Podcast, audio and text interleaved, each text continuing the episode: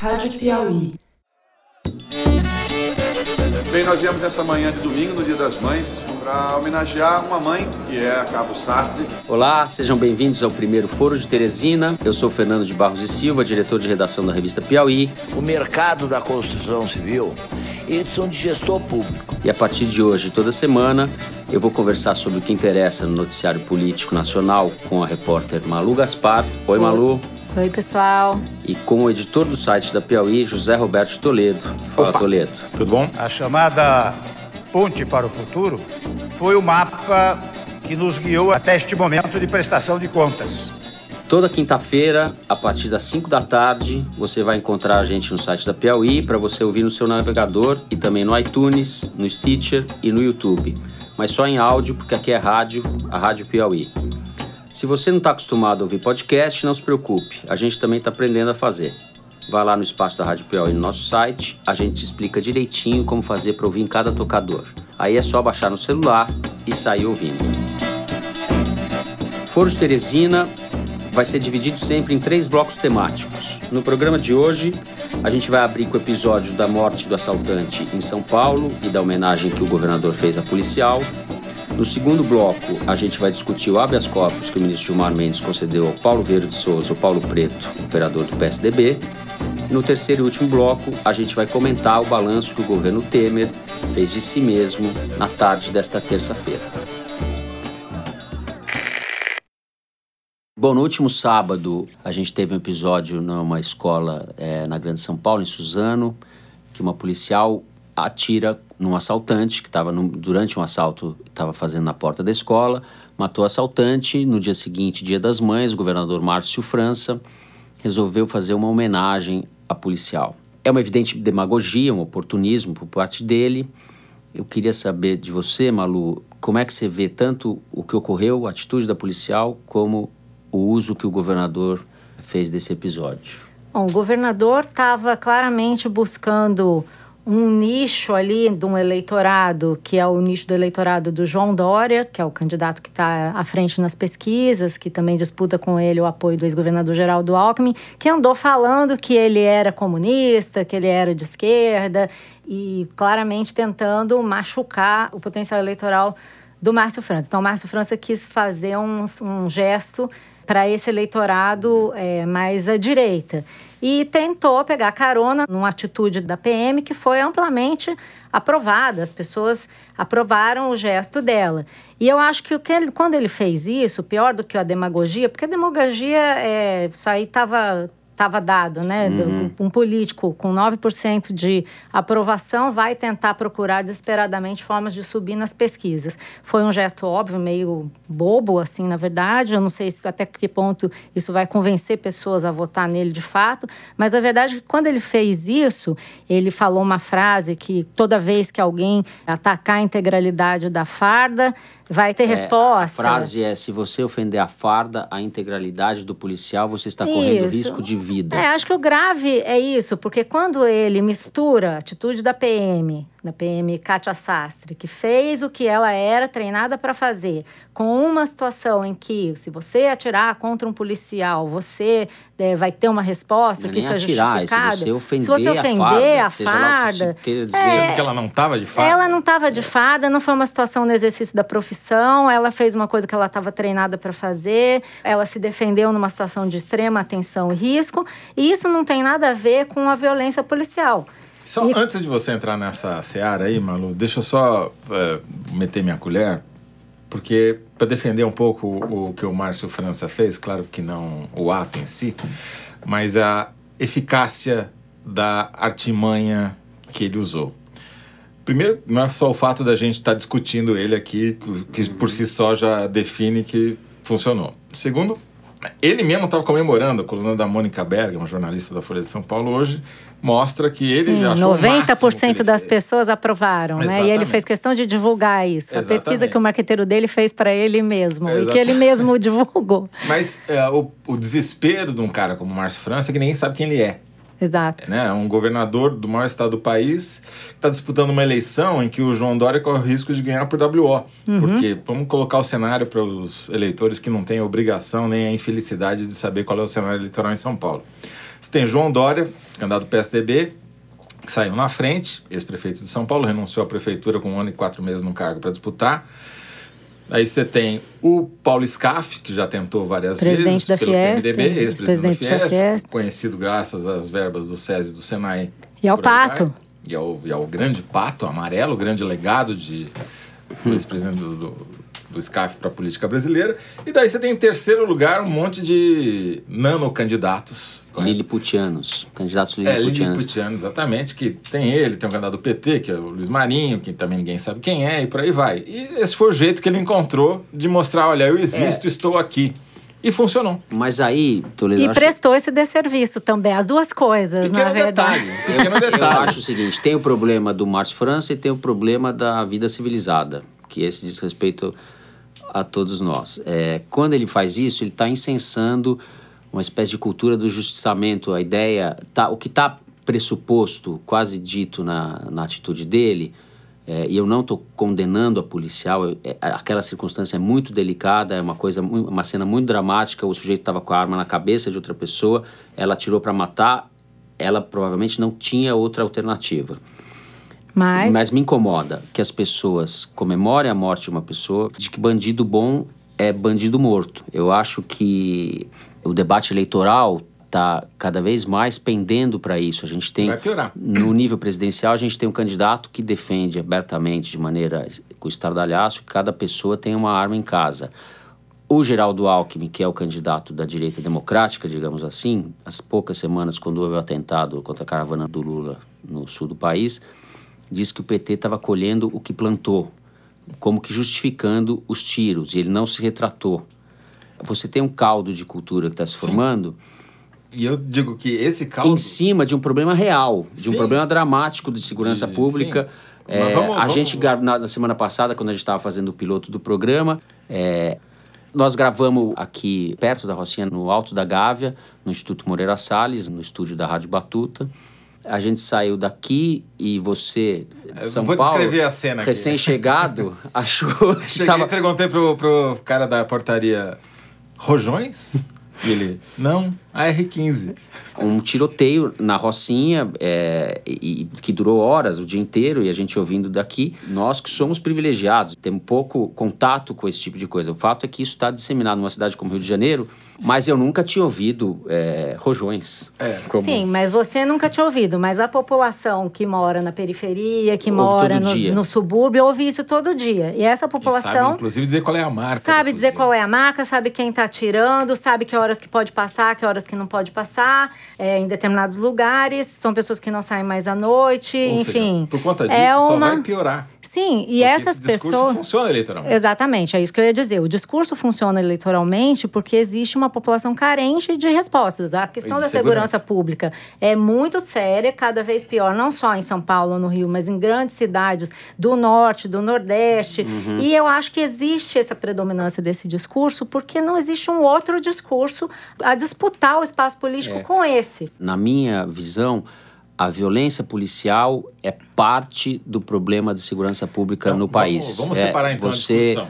A violência policial é efetivamente um problema. É tão é um problema que a própria comando da Polícia Militar estava querendo diminuir. Lógico que ela é um problema. O que eu estou dizendo é que as pessoas estão aderindo a essa retórica autoritária por uma série de outras questões que estão no O dia a dia com- delas. com- o fato é, é, no momento em que um governador, um, um governador e candidato ao governo, como Márcio França, do Partido Socialista Brasileiro, isso não quer dizer muita coisa, mas que não é um sujeito propriamente de direita ou de extrema direita, muito menos. Comunista. Adere, é um comunista, perigoso comunista, como diz o Dória. Adere a um discurso que se aproxima muito do discurso do Bolsonaro, a gente tem um grande problema, sendo a polícia brasileira o que é. Existe um problema de violência enorme. O Globo fez nessa semana uma matéria mostrando que houve é, mais de 1.700 tiroteios Quem atira não é só a entre polícia, é tudo. É janeiro e bandido. abril é, na Sim, cidade. É falta de Estado. Não é, não é, o discurso todo é o contrário. Quer dizer, a discussão é vamos armar a população porque como o Estado não funciona, vamos dar uma Não, isso é um cidadão. candidato que está falando. Não é um candidato. Foi, o Márcio França Isso- falou isso. Não, mas esse é um Mas discurso ele joga que água nesse moinho aí. É, o- É, é o que eu... o que eu acho ruim disso é que não existe um outro, uma outra proposta. Não adianta a gente ficar reclamando que o autoritarismo está ganhando espaço se a gente não tem um discurso alternativo Não para existe oferecer. o discurso. É, Mas ninguém está fazendo esse discurso. Qual é o Porque candidato? Esses agentes, estão, esses agentes Por- políticos estão é, alijados, eles perderam Eles não- espaço. Sim, mas eles poderiam estar fazendo esse discurso. Eles não estão contrapondo a isso. O que Você eu tá quero dizer é o seguinte: está todo mundo pendurando nesse discurso, porque esse discurso é que cola na eleição. E isso é Não. muito triste, porque, na verdade, a gente deveria estar discutindo eh, em substância o que é que é possível Não é fazer. todo mundo. Tem alguns candidatos que fazem esse discurso e tem cada vez. E, e eles estão liderando as pesquisas. Mas Sim, mas não nós é estamos mundo. discutindo que o Márcio França está pendurando numa agenda autoritária para Está poder ganhar pendurando numa agenda é demagoga falando? parecida, por exemplo, com a do Bolsonaro, o que eu acho que é uma espécie de. O que está ganhando volume nessa, nessa eleição é uma espécie de utopia do Texas profundo adaptada às condições bárbaras E eu brasileiras. estou dizendo que isso é triste Minha porque não arma, minha existe vida. um discurso consistente arma, minha de vida. segurança pública, uma ação que a gente possa se espelhar, uma coisa que possa ser dada como exemplo. A última vez que alguém fez uma política de segurança pública bem sucedida, que acabou virando o que virou, foram os UPPs no Rio de Janeiro. E o governo do Sérgio Cabral não era um governo Não foi de uma política de, de segurança pública bem sucedida. Foi, uma, de- durante um determinado momento ela foi. Ela foi feita de forma Não. errada, tanto que ela se esvaziou, mas ela que não era uma boa um política, período. porque ela só previa colocar o policial na favela, nas comunidades Sim. e não colocar nada além Ela disso do Estado, nenhum outro ocupar- serviço de educação, saúde, nada ela disso. previa ocupar o território, ela funcionou brevemente. Eu nunca concordei com ela, mas ela existiu e deu um resultado efêmero. E, e ela, tanto ela era ruim que ela acabou de desmoronar. Concordamos. Acontece o seguinte, que isso foi a última coisa que surgiu de alternativa no discurso político a esse discurso de bandido bom é bandido morto. Por outro lado, você tem um histórico de glamorização também de bandidagem. Uma coisa muito, muito é, flagrante no Rio. O bandido com fuzil é legal, o cara com, a- com as correntes, é, aquela coisa romantizada, que também não fez bem para o debate da segurança pública, principalmente no Rio. Acho que isso não é um fenômeno tão disseminado assim nos outros lugares. Eu acho que, o- que o problema é que essa é, autoritarização do discurso reflete um empobrecimento do debate. Talvez um problema maior para a segurança pública no Rio hoje não seja nem a glamorização do bandido, mas Ah, isso seja já passou, né? Talvez o grande problema Eu acho que a hoje gente são já as milícias tempo que desse- no desse- Brasil ah, tem uma conotação oposta à sua razão histórica, né? Porque milícias são forças civis que ajudam forças militares durante uma guerra civil. No, no caso do Rio de Janeiro, é exatamente o oposto. São militares e ex-militares que criaram uma força civil para implementar um regime de terror nos lu- lugares. Não, onde mais eles- grave do que eles isso, eles estão se misturando ao tráfico, eles estão fazendo roubo de carga. O que está acontecendo, que eu acho que é uma coisa séria que a gente tem que Sim, ficar de olho, as milícias e o tráfico é, é praticamente anarcopolítica, adotando né? Nós as vamos passar mesmas- para uma etapa de... que é disputando territórios. Porque o, o- a- as drogas nesse, nessa economia têm um peso menor do que o cara controlar o, o serviço de táxi, o serviço de mototáxi, a distribuição de gás, o, o gato na, na TV a cabo. É isso. De onde a é gente muito volta, pior. olha, pra, olha como o problema é complexo. É muito mais do que só. É, é por isso que eu acho Falta que é. de Estado. É, por isso que eu acho, eu não sei se é falta de Estado, mas é uma falta de política. Poderia ser uma política que não, tivesse tanto Estado, mas tivesse uma clareza, começo, meio e fim, e que atacasse a coisa não como de uma forma simplista. Ah, é só matar os bandidos. Não é só matar os bandidos. Você pode matar É- quantos é bandidos você quiser. vácuo do Estado que entram essas forças É, paramilitares. exato, e não tem nada para se contrapor a isso. É isso que eu tô achando triste. A gente pode reclamar quanto a gente quiser do Bolsonaro, mas o Bolsonaro nunca disse que era outra pessoa. O Bolsonaro é o Bolsonaro. O que tem que surgir é alguém para se contrapor ao Bolsonaro e convencer as pessoas de um- de uma coisa mais sensata, mais civilizada. Isso não existe. E é por isso que esse discurso autoritário é adotado pelas pessoas, porque as pessoas estão desesperadas Não, por respostas. Eu não estou falando que isso é correto. Não é- eu não acho que seja por isso que elas adotam. Elas efetivamente acreditam nisso. É, Mas são as mesmas pessoas Bom. que já acreditaram em outras coisas no passado. É uma- só uma questão de fazer um debate sério. Mas Não ninguém é quer nova fazer debate geração, não é- sério, não é, quer é uma nova pendurar geração, né? A geração do na... Bolsonaro é uma geração que nunca votou A gente não já está. nós começamos com o Márcio França, passamos pela Rocinha e terminamos no Bolsonaro. Com isso, a gente encerra o primeiro bloco e vamos discutir, eh, na sequência do programa, o habeas corpus do ministro Gilmar Mendes ao operador do PSDB, Paulo Vieira de Souza, o Paulo Preto. Dando início ao segundo bloco do Foro de Teresina, nós vamos falar sobre o Paulo Preto, operador do PSDB, acusado pela Lava Jato de desviar quase 8 milhões de reais do Rodoanel entre 2009 e 2011. As é, suspeitas sobre ele, na verdade, são bem maiores, que ele é ou foi um dos grandes operadores dos tucanos.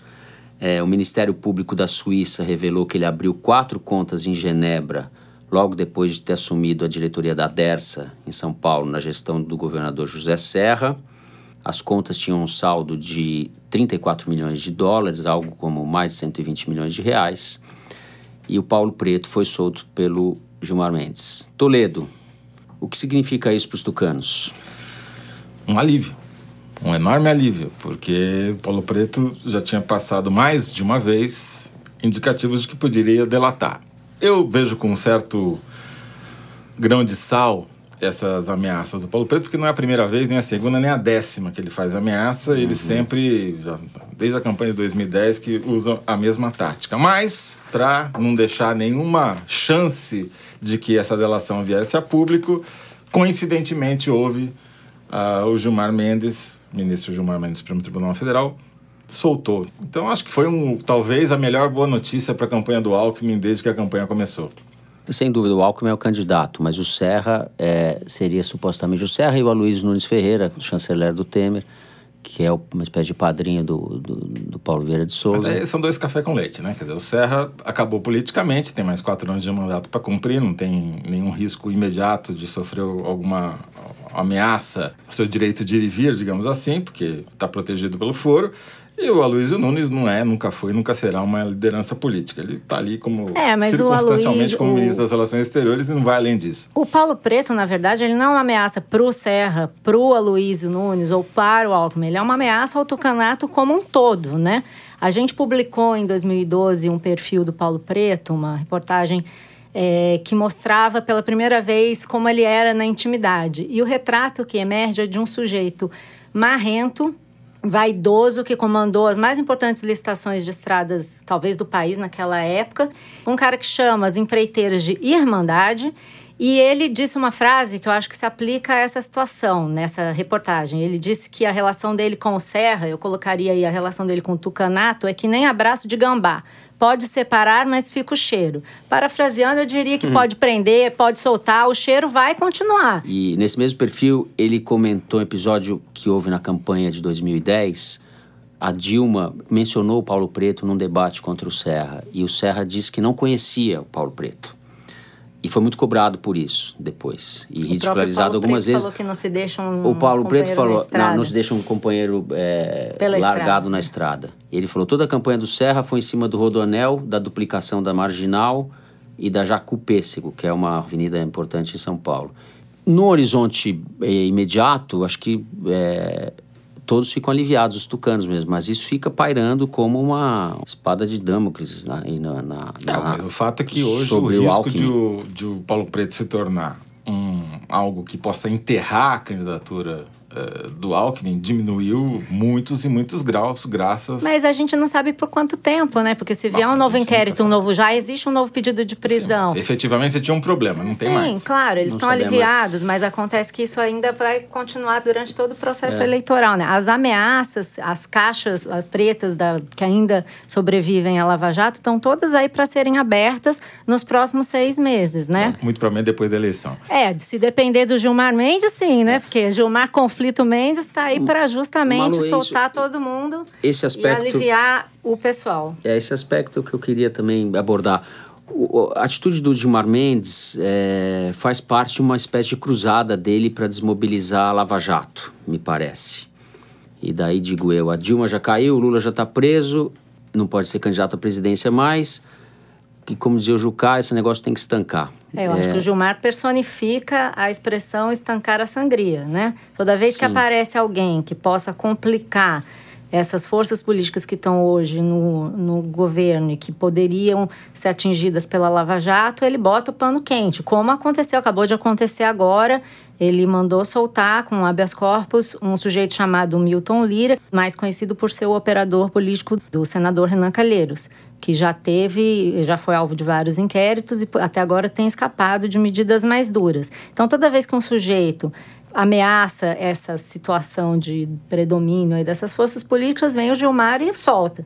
Né? Uhum. E aí ele está E tem um cumprindo episódio também do, do Jacob Barata, do- que estava acusado na perna é, carioca da Lava Jato, numa operação ele Sim. estava preso. que era dono de- das empresas de ônibus do Rio de Janeiro e que estava ameaçando também delatar o Sérgio, o- o- o- os esquemas do não só do ex-governador Sérgio cuja Cabral. filha ele foi padrinho de casamento, ele e Gilmar Mendes, né? Sim, é, para ele não existe esse tipo de filtro não existe. Não importa que a mulher dele trabalhou no escritório que defendeu o Ike Batista, não, que ele também soltou. Não importa é, que ele seja padrinho de casamento da filha do Jacob Barato. O que importa é que ele precisa fazer o que ele está combinado de fazer, que é não deixar que essas investigações se espraiem para onde eles acham que não devem se espraiar. Então, por exemplo, é o caso do Rio de Janeiro. O Jacob Barata estava cogitando, falou-se que ele cogitava fazer uma delação, que nem atingiria tanto o governador Sérgio Cabral, que já está condenado em uma série de processos. Mas ele poderia jogar lama sobre deputados estaduais, deputados federais, prefeitos e todo mundo que na- na- na elite política carioca dependeu dessa associação de empresas de ônibus aí, que é lendário, que pagava para todo mundo. Então, toda vez que surge alguém que ameaça é, essa, essa situação de equilíbrio, esse frágil equilíbrio que existe na política brasileira, Gilmar vem para resolver. Eu acho que o Paulo Preto é o exemplo mais cabal disso, porque ele é, ameaça uma força política. Porque pensa bem, quem, é- o Renan Calheiros não está disputando uma eleição nacional. Né? O Sérgio Cabral está preso e os deputados estaduais do Rio podem ser importantes, mas eles não vão fazer diferença no futuro do país. Agora, o Alckmin é um candidato presidencial, que possivelmente o Gilmar está interessado em ajudar. Aí Não, o Paulo. você acha?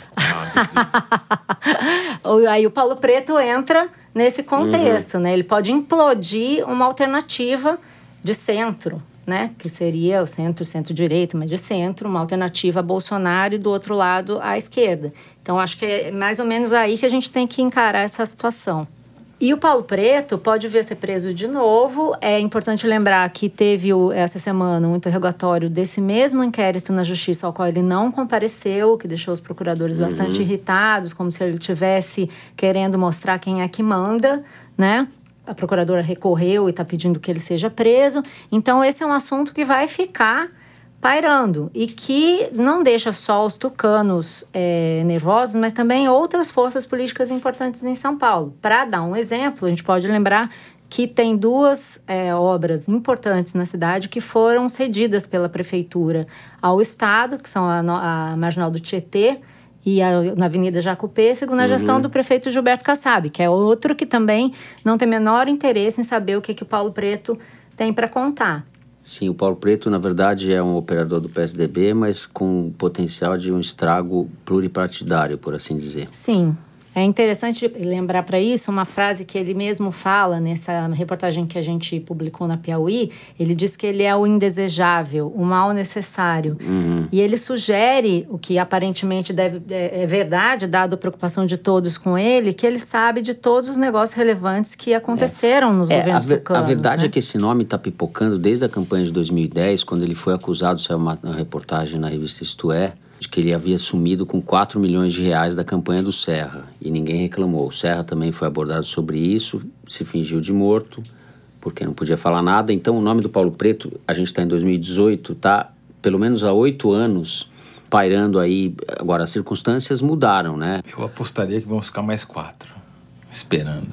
Porque essa soltura do, do Paulo Preto não é à toa e não me parece que é um fato isolado, nem que o estrago já esteja feito. É, mas tem que combinar com os russos, né? Que é o Ministério Eu Público. também não né? acho que o estrago seja feito. O estrago poderia ser muito maior. Pode, pode fazer o que eles quiserem. Estão pedindo a prisão dele de novo, para saber se, Sim, se alguém vai ter coragem de prender. Porque Pode o o último juiz mandar. que fez isso foi o juiz De Santos, tomou um gancho de sete anos. Não, mas o Preta já prendeu, o Faquin tá mandando prender, mudou o contexto. Eu acho que eles vão continuar tentando, porque agora vira uma questão de honra também para Lava Jato, né? Se eles vão conseguir, eu não sei, mas eu acho que não acabou aqui essa novela, não. É, Eu tendo a concordar com o Toledo. Acho difícil que o, que acho Paulo que Vieira de. Souza venha. Vamos fazer um bolão da Assim, prisão do Paulo fazer um Preto. Eu duvido que isso vá vir a ser o grande problema da campanha Alckmin. Acho que o problema da campanha Alckmin é completamente outro. É encontrar um motivo É voto. para eleger. É, basicamente é falta de eleitor. Né? É um motivo para votar em Alckmin, já que ele não é nem o candidato do governo, nem o candidato de oposição. Ele Bom, caiu o Paulo Preto é um belo motivo para não votar, né? Se ele continuar bombando aí no noticiário, ele atrapalha. Ele não é nem o candidato do governo, nem o candidato da oposição, mas é o candidato do establishment, né? Pode ser o pior dos mundos. Sim. Porque Que é o pre- grande precisa problema. do PMDB, está se aproximando do PMDB do Temer, ao mesmo tempo não pode aparecer com o Temer. Enfim, existe esse paradoxo, não sabe, não sabe como se comportar em relação a isso.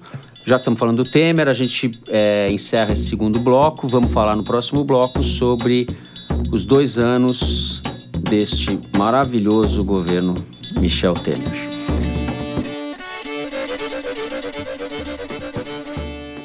Chegamos ao terceiro e último bloco do Foro de Teresina. Não há como começar sem mencionar o slogan que o governo escolheu: o Brasil voltou 20 anos em dois. Com uma vírgula, o Brasil voltou, vírgula, 20 anos em dois. O que é um tremendo, é um slogan psicanalítico, vamos dizer assim, né? Um tremendo ato falho. Todo ato falho revela um desejo oculto. E o do Temer é ter apagado a era Lula do mapa. 20 anos, se você tirar os 20 anos, você é como se estivesse apagando a era Lula do mapa. Mas é, também, para o meu gosto, é, eles erraram na, na década, porque eles- acho que a gente voltou 30 anos em dois. Talvez a gente esteja num cenário parecido com o de 1988, justamente, final do governo Sarney. Um governo desmoralizado, inoperante, marcado pela corrupção, pela velaria, etc, etc. Com a diferença de que esse governo Temer tem a pretensão de participar da sua própria sucessão e tem a preocupação, as coisas estão ligadas, de manter os seus integrantes, a começar pelo próprio presidente, longe da cadeia em 2019. Eles vão precisar de foro privilegiado.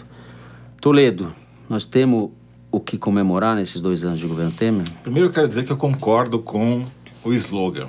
É Sem tirar- vírgula ou com vírgula? É só tirar a vírgula que fica absolutamente perfeito. Quer dizer, tem um erro ari- aritmético, concordo com o Fernando. São 30 anos, a gente volta para o governo Sarney, que é o mesmo governo, porque eles continuam frequentando o Piantela, é, o Moreira Franco, Henrique Eduardo Alves, coitado, esse não pode mais ir, foi barrado, né? E outros tantos PMDBistas, como o próprio Michel Temer. Então, de fato, é- são 30 anos atrás, é um túnel do tempo. Mas é a presidência mais impopular da história segundo Datafolha e o Ibope. Conseguiram bater o recorde do próprio governo Sarney, que é a referência, a última referência de governo PMDBista que nós temos. Sob todos os aspectos, é um governo que é tão ruim que as pessoas nem odeiam.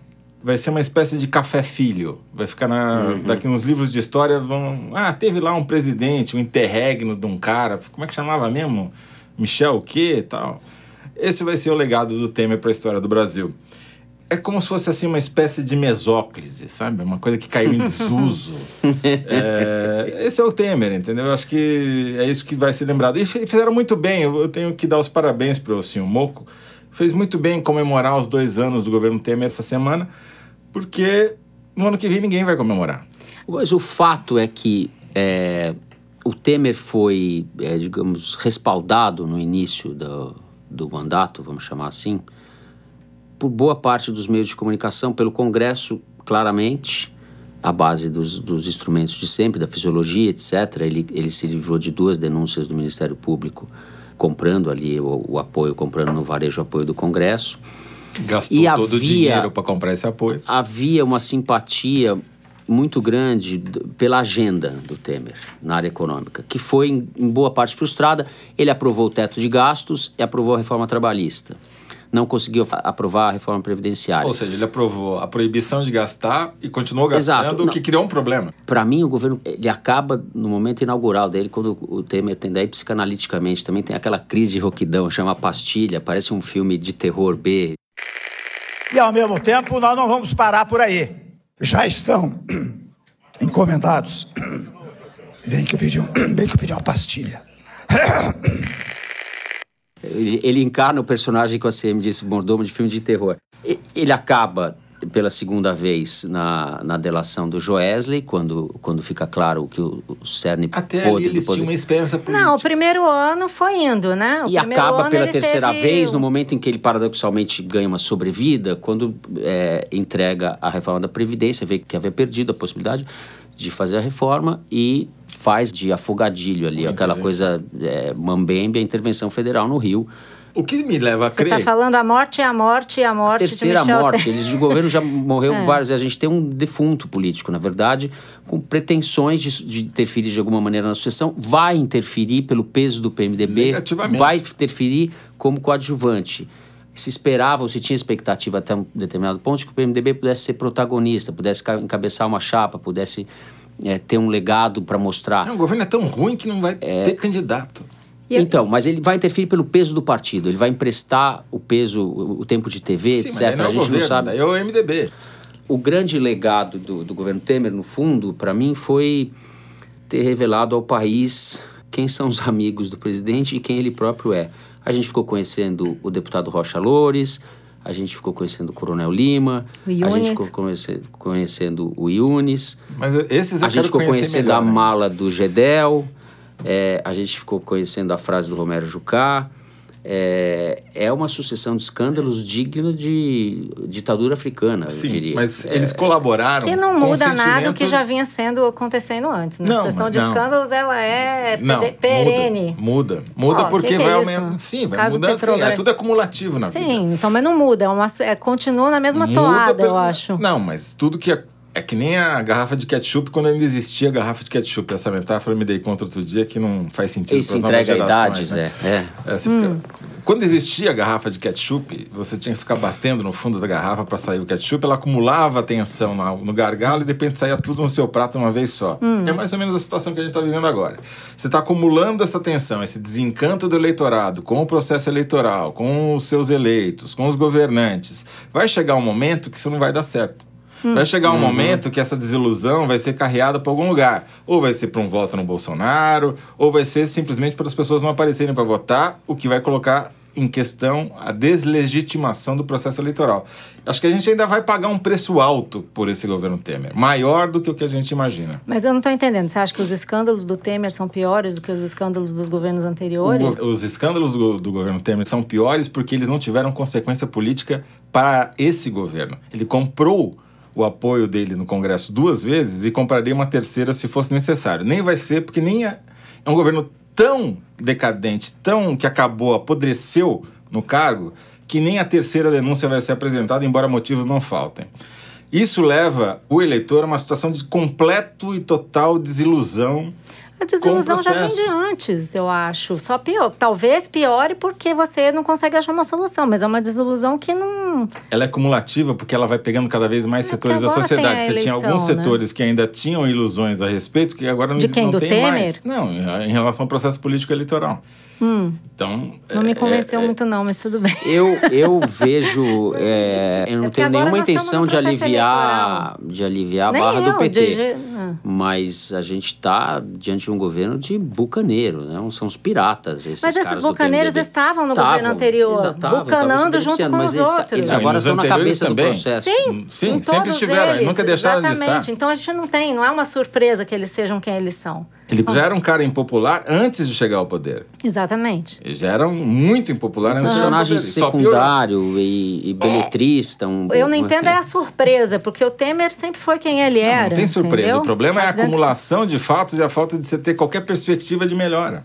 Porque é, você não tem, nessa eleição, é uma eleição contra o governo, uma eleição de oposição. Uhum. O, o governo é tão ruim que nem o candidato da situação quer ser identificado como tal, que é a candidatura é, do Alckmin, ele foge do Temer como ah, o diabo da cruz. E você não tem opções claras. Também é, a, a oposição não é ao governo, a oposição é ao sistema. A candidatura do, do Bolsonaro, ela não é uma oposição ao Temer, é uma oposição ao sistema Você tem democrático. razão, é mais do que Sim, é mas uma, é uma, é uma eleição de, de- é, tem oposição ao governo, mas é oposição ao sistema político, né? Exatamente. Exatamente, mas isso não é culpa só do Temer, é culpa de todo esse contexto. Mas ele que ajudou aconteceu. Eu acho que, gente, é, existe um Sim, também acho que não é culpa, acho que ele não teria competência para assumir essa culpa. Ele, ele pegou é, o governo nos merece. últimos dois anos e a desilusão das Ele é pessoas com a classe Ele trabalhou política. para pegar o governo nos últimos Exato. dois É mas exato, não- porque a gente pode gente, discutir se houve mas golpe, aí nós não vamos discutir golpe. se houve golpe, é outra, ou go- outra não. pauta. Se discutir se houve golpe, pode ter o golpe outra pauta. parlamentar, etc. O que, a gente, o que não é discutível, o que é fato, é que houve conspiração. Que Não, ele eu não- conspirou loucamente para Ele chegar. conspirou e o outro lado ajudou fazendo tudo errado. Ok. E aí a gente vai entrar numa outra Se pauta. Eu não acho que a gente golpe- deveria. Não, a gente está discutindo o se, nós estamos o- qual- falando qual, é da o produto desilusão do- política não, das não, pessoas. exato, que é, qual é o produto desse processo. O produto desse processo que, eu- que você está localizando só no governo Temer, que não, eu eu estou dizendo que é localizando efeito bem cumulativo, que esse é o último capítulo que leva a uma tragédia. É, exatamente, mas é porque agora vai ter eleição. Então agora a coisa se exacerba porque todo mundo vai ter que optar e decidir. E eu acho que apesar de todo esse pessimismo. Ou não. Ou não Ou aparecer para votar. Ah, tá bom, mas aí a eleição, quem votar vai eleger alguém, né? Ninguém vai anular, não vai haver Sim, um mas movimento de ter um- massa que anule sim, a Mas eleição. aí você tem um movimento, uma crise continuada da política que vai se estender além de 2018. Pois é, vai colocar aí em é que eu questionamento acho. o eleito em 2018. Aí é que eu acho que vai 2019. depender, mas de qualquer maneira, eleger um novo presidente eu acho que já é bastante positivo, dada a atual situação. Eu, É, co- eu acho que a ver- eleição ver circunstâncias. encerra um ciclo, e isso é não importante. acredito. Também tenho sim. dúvidas. Vai depender de quem seja eleito. Sim, mas entendeu? aí a gente está especulando para um futuro muito intangível, digamos assim. O fato é que chegamos em 2018 com um poeta pior do que o romancista José Sarney em 1988. Com isso, a gente chega ao fim do terceiro bloco do Foro de Teresina e chegou agora a hora do clipe surpresa Toda semana a nossa produção prepara um, um trechinho de áudio com algum comentário, algum pronunciamento, grampo telefônico, gritaria, rugido, mugido, qualquer clipe sonoro para a gente ouvir aqui comentar, sem que a gente saiba o que é. É o nosso momento Kinder Ovo, pena que a gente não ganhe um centavo para fazer esse merchan. Vamos lá, Felipe, solta aí.